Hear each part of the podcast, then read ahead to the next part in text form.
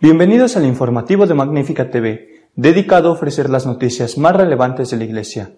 Hoy es miércoles 20 de noviembre de 2019 y estos son nuestros titulares.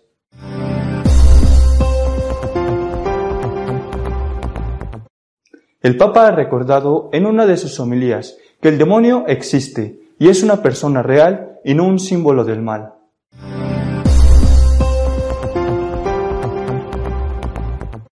El cardenal Casper ha asegurado que el Papa no es un liberal y está en contra del sacerdocio femenino y de la democratización de la Iglesia.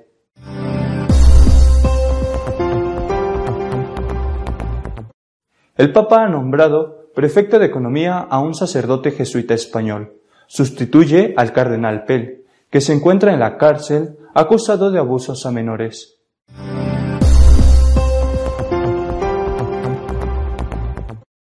Por primera vez, un obispo nacido en México ha sido elegido presidente de la Conferencia Episcopal de Estados Unidos. Es Monseñor Gómez de Los Ángeles.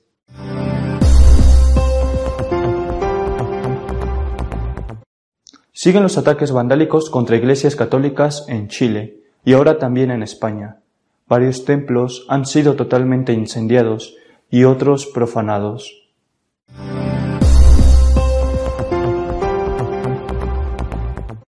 El demonio existe y es una persona real y no un símbolo del mal, ha recordado el Santo Padre en una de sus homilías predicadas en Santa Marta. En la homilía predicada en Santa Marta el 12 de noviembre, el Papa volvió a recordar que la existencia real y no meramente simbólica de Satanás es parte de la fe católica. Es exactamente lo contrario a lo que sostienen algunos teólogos y sacerdotes católicos. ¿Y de qué tiene envidia el diablo? preguntó. De nuestra naturaleza humana, porque el Hijo de Dios se hizo uno de nosotros, y eso no puede tolerarlo, y entonces destruye. Esa es la raíz de la envidia del diablo, es la raíz de nuestros males, de nuestras tentaciones, es la raíz de las guerras, del hambre, de todas las calamidades del mundo. Quisiera que cada uno pensase esto. ¿Por qué hoy en el mundo se siembra tanto odio? En las familias que a veces no pueden reconciliarse, en el barrio, en el lugar de trabajo, en la política, el sembrador del odio es ese. Por la envidia del diablo la muerte entró en el mundo, añadió. Algunos dicen, pero padre, el diablo no existe, es el mal, el mal tan etéreo, pues la palabra de Dios es clara, y el diablo la tomó con Jesús. Leed el Evangelio, concluyó el pontífice.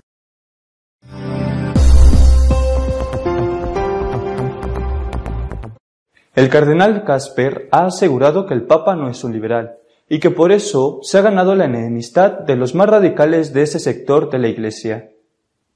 Tanto los ultraconservadores como los progresistas más extremos están decepcionados con el Papa, ha dicho el cardenal alemán Walter Casper durante una conferencia pronunciada en Barcelona. Las objeciones provienen de dos lados opuestos, ha asegurado Casper según él, los conservadores no quieren la Iglesia en salida, sino una en casa, como refugio para la seguridad en un mundo que se encuentra en un movimiento cada vez más acelerado.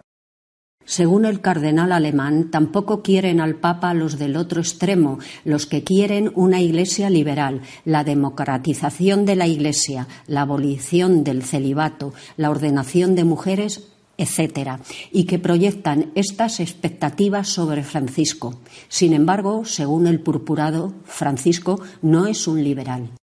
Las expectativas liberales no son parte de su agenda, asegura Casper, sino que al Papa le mueven los pobres, las críticas al capitalismo desenfrenado, el apoyo a los migrantes, una nueva relación con la creación y una nueva cultura de moderación y alegría, para muchos esto no encaja con su concepción liberal y progresista, siempre a la última moda, apostilló. Añade Casper que ningún papa puede anunciar un mensaje que no sea el de Jesús. Para él, cualquier intento de contraste entre Francisco y Benedicto XVI es una trama de política eclesiástica, aunque ambos son católicos y hay continuidad entre ellos.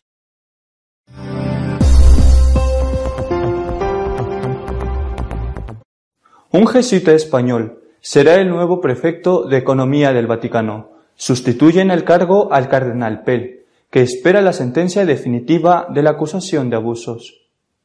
El jesuita español Juan Antonio Guerrero ha sido nombrado por el Papa como nuevo prefecto de la Secretaría para la Economía, cargo en el que suceder al cardenal australiano George Pell.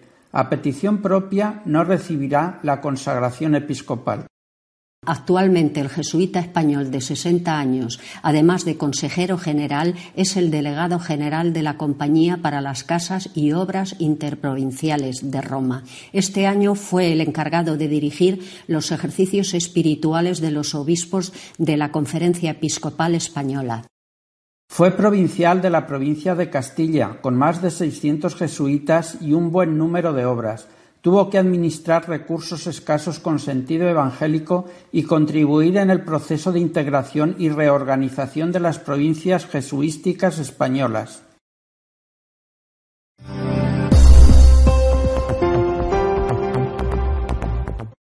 Es un signo claro de la presencia hispana en Estados Unidos el que un mexicano haya sido elegido presidente de los obispos norteamericanos. Los obispos de Estados Unidos han elegido a Monseñor José Gómez, arzobispo de Los Ángeles, como presidente de la conferencia episcopal. Es el primer obispo hispano en ocupar dicho cargo. El arzobispo de Detroit, Monseñor Viñegón, ha sido elegido vicepresidente. Monseñor Gómez nació en Monterrey, México, en 1951. De padre mexicano y madre estadounidense, pertenece al Opus Dei siendo ordenado sacerdote en el santuario de Torreciudad, Huesca, España, en 1978. En 2001, Juan Pablo II lo nombró obispo auxiliar de Denver. Recibió la consagración episcopal de manos del arzobispo Monseñor Charles Chapit. En 2004 fue nombrado arzobispo de San Antonio. En 2011, Benedicto XVI lo nombró arzobispo de Los Ángeles.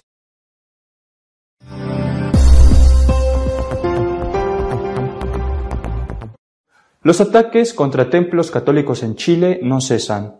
Incendios, saqueos, profanaciones se suceden. Ahora han empezado a ocurrir también en España.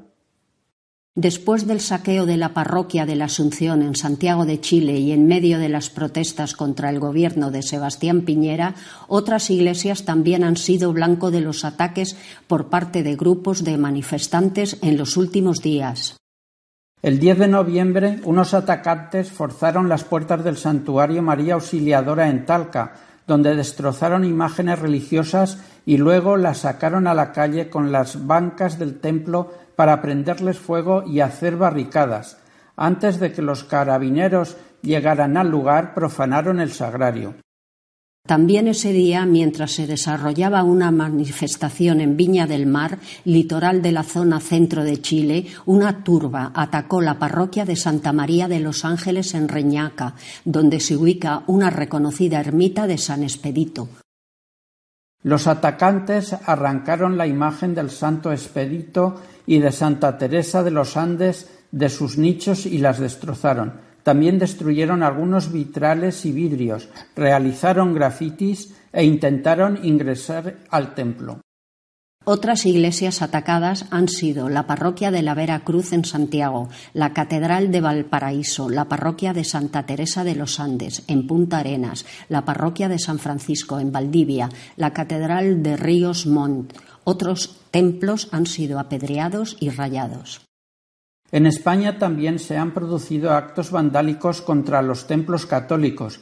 Varias parroquias sufrieron ataques en Madrid y en la localidad aragonesa de Tauste. Fue incendiada la ermita de Santo Sepulcro y quemada la imagen del Cristo Nazareno, de elevado valor religioso, histórico y artístico.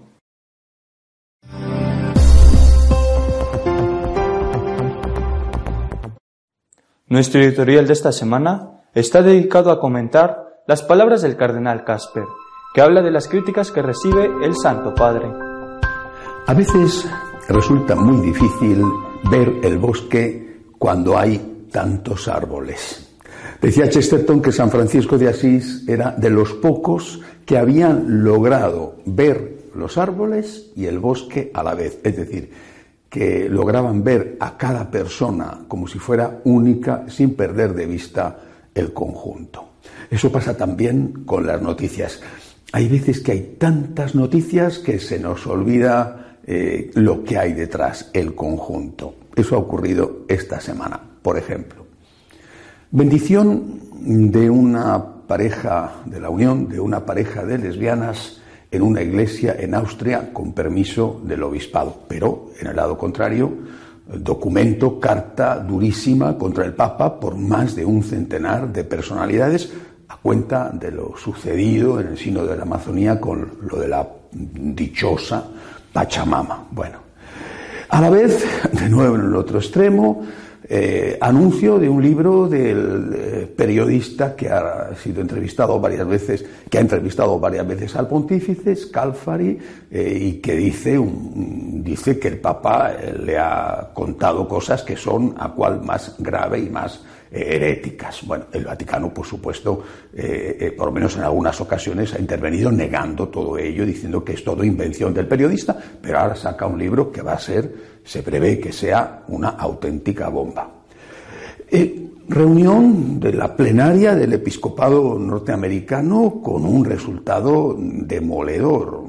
vamos, 143 contra 69 en una votación en la cual las figuras más representativas se emplearon a fondo a propósito de si el aborto tenía que ser preferente o no eh, como luchar contra el aborto, preferente o no como objetivo de la Iglesia Católica en Estados Unidos y además la elección de un obispo del Opus Dei, Monseñor Gómez, al frente del episcopado norteamericano. Vamos, una victoria conservadora aplastante, repito, 143 contra 69 en una votación sobre el aborto en, el que, en, el que en la que se emplearon a fondo tanto por un lado eh, el cardenal Kupik y el obispo de San Antonio como por otro lado, por ejemplo, Monseñor Chapit, el arzobispo de Filadelfia. Bueno, eh, siguen los escándalos financieros y, con filtración de noticias eh, que, son tremendas. Un libro que recoge más de 100 documentos.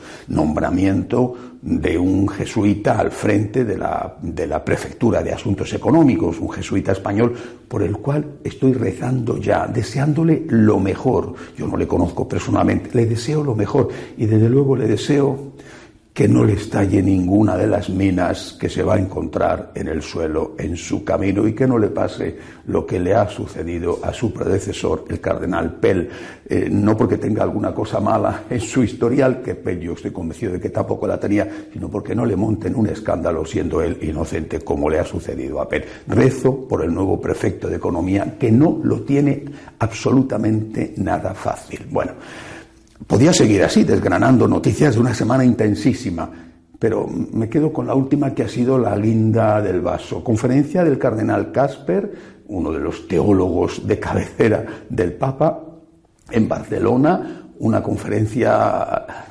sinceramente, que a mí me parece que explica todo lo anterior y que está relacionado con todo lo anterior. Una conferencia en la que Casper dice que el Papa está siendo rechazado por los dos extremos, que no contenta a ninguno de los dos extremos, son palabras de Casper. ¿eh? A unos, a los más conservadores, no les gusta porque, dice el Papa, ellos, los conservadores, no quieren una iglesia en salida, sino que eh, lo que desean es la comodidad de hacerlo de siempre y no quieren arriesgar nada. Bueno, es una crítica no menciona el tema de la Pachamama, no menciona las eh, acusaciones de herejías eh, contenidas en el libro de Scalfari, pero bueno, él dice que los conservadores no quieren al Papa porque el Papa quiere una iglesia en salida y ellos no quieren arriesgar. Vale, es una crítica, es una crítica suave a los conservadores comparado con lo que hace con los liberales. Con estos Casper es durísimo. Dice literalmente en su conferencia en Barcelona que quieren prácticamente todo, acabar con el celibato, quieren, acabar, quieren introducir el sacerdocio femenino, y dice claramente que el Papa, es una frase suya, el Papa no es un liberal. Más aún, añade, Lo que al Papa le preocupa son las cuestiones sociales y desgrana el tema de la naturaleza, los refugiados, la ayuda a las personas necesitadas, la lucha contra un capitalismo eh, radical y, realmente inhumano. Y, dice Casper que esto a los liberales progresistas no les interesa, porque estos lo que están es siempre a la última moda. Palabras de Casper. Y añade, Ningún papa, está refiriéndose por tanto también a Francisco, puede predicar nada que no sea lo que ha dicho Jesús. Yo, por supuesto, estoy completamente de acuerdo en que ningún papa puede predicar nada que no sea lo que ha dicho Jesús. Para mi sorpresa, estoy completamente de acuerdo con todo esto que ha dicho Casper en su crítica a los liberales. Pero es que Casper está criticando a los que supuestamente cualquiera hubiera dicho que eran los suyos. Bueno, ¿Qué hay detrás de todo esto? Pues hay mucho miedo, mucho miedo. Mucho miedo a lo que vaya a pasar a partir del de, día 1 de diciembre, cuando empiece el sínodo alemán. Hay mucho miedo. Y hay mucho miedo porque el Papa, repito, lo dice Casper y estoy completamente de acuerdo, el Papa no es un revolucionario el Papa tiene como, como objetivo entreabrir la puerta y después ver si se abre o se cierra. El Papa tiene como objetivo, y lo ha dicho él, poner en marcha procesos. El Papa tiene como objetivo eh, eh, dejar que ciertas cosas puedan ocurrir sin forzar si van a ocurrir o no van a ocurrir. Su frase es la de que el tiempo es superior al espacio. Él no se siente a sí mismo llamado a culminar procesos, sino a decir, bueno, que puedan empezar y después veremos lo que ocurre. Y esto, que molesta a los conservadores, porque es entreabrir la puerta, esto resulta claramente insuficiente para los progresistas, porque, repito, el miedo es que en Alemania no se entreabra un poquito la puerta, sino que se culmine lo que empezó en el Sino de la Amazonía, la puerta se abra de par en par, incluso se, se derriben hasta los goznes de la puerta. Ese es el miedo. Por eso Casper, que fue, según dicen, el que mm, ultimó la carta que envió eh, eh, el Vaticano a la conferencia episcopal alemana advirtiendo de cosas que no se debían hacer en el sínodo, en el sínodo alemán, Casper les dice, por ahí el Papa no va a pasar. El Papa no es un liberal. El Papa no puede predicar ni aprobar nada que no esté en el Evangelio, nada en contra de lo que haya dicho Jesús. El miedo es Alemania. Ahora bien, ¿No será que, es una interrogación, ¿no será que toda esta filtración de documentos que, muestran escándalos financieros del Vaticano y que tanto están erosionando el prestigio de la Iglesia, ¿no será que toda esta filtración de documentos va dirigida contra el Papa, específicamente contra él, por parte de un sector, uno u otro, que está insatisfecho con él? O sea, si el Papa se encuentra, son palabras de Casper, en terreno de nadie, porque ni un extremo le quiere ni el otro extremo le quiere, corre el riesgo de no ser apoyado ni por uno ni por otro, de ser bombardeado de un lado y de otro. No sé quién es el que está haciendo la filtración de los documentos en el Vaticano, por ejemplo, pero corre el riesgo de que su proyecto, que era, insisto, son palabras de Casper, de que su proyecto de hacer una iglesia más social, una iglesia más preocupada por los pobres, por los que sufren, etcétera, eso también naufrague. Si el Papa no es un liberal, lo que tiene que hacer es pactar o contentar o cerrar uno de los dos frentes. Si el Papa no es un liberal, tiene que cerrar el frente abierto con los conservadores. Repito, de lo contrario se encuentra solo en medio de dos y puede no culminar con aquello que, insisto, según el cardenal Casper, muy próximo a él, con aquello que él de verdad desea no puede tener descontentos a todo el mundo. Que cierre el frente abierto con los conservadores si no es un liberal y si no está decidido a darles a los liberales lo que piden. Porque no se lo va a dar. Es que ya lo ha dicho claramente. Insisto, lo repite Casper, no les va a dar a los liberales lo que piden. No se lo va a dar, el Papa no va a aceptar el sacerdocio de la mujer, no lo va a aceptar paró esto en seco. El sínodo de la Amazonía no lo va a aceptar. Bueno, pues pues si, esto es así, que cierre una puerta, que cierre uno, de los enemigos, eh, el frente que tiene con uno de los supuestos enemigos, porque de lo contrario se va a encontrar en terreno de nadie y se va a encontrar tremendamente solo. Una vez más, recemos por la Iglesia y recemos por el Papa. No es nada fácil el momento que estamos viviendo. Y vuelvo a repetir, recemos por el nuevo prefecto de Economía, no porque sea español, me alegro mucho de que lo sea, sino porque la situación es muy complicada y él también, lo mismo que el Papa, necesita toda nuestra ayuda. Hasta la semana que viene, si Dios quiere.